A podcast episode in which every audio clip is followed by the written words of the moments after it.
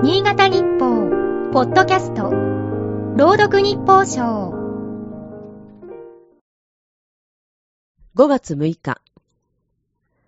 整然と並んだ早苗が訓風にそよぐ頃、ナマズは産卵の時期を迎える。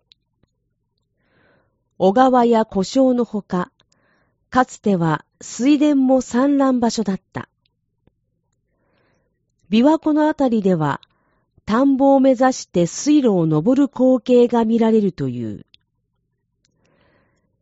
県内の方でも豊富に取れ、食前を賑わせた。田植えが終わった祝いに、近くで取れたナマズの煮物を出した地域もあった。貴重なタンパク源だったが、食料事情が良くなるにつれて姿を消した。手元の歳時期に、ナマズ鍋という記号を見つけた。鍋物だから季節は冬と思いきや、正解は夏だった。5月から6月頃が繁殖期にあたることから、夏の木に入れるとある。川屋には傘さしてゆくナマズ鍋。遠藤五一。味はややいいとはいえ、ナマスやかまぼこ以外で食べるのには良くない。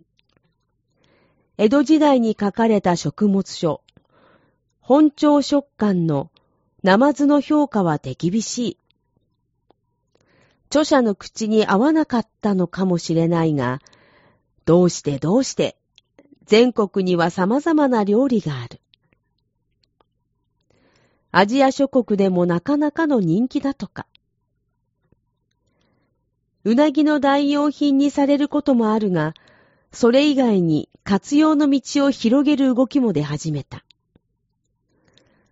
岡山県の回転寿司店では、養殖ナマズのネタが提供されている。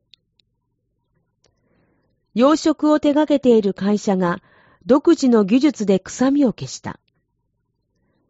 しっかりした歯ごたえで上品な味と聞く。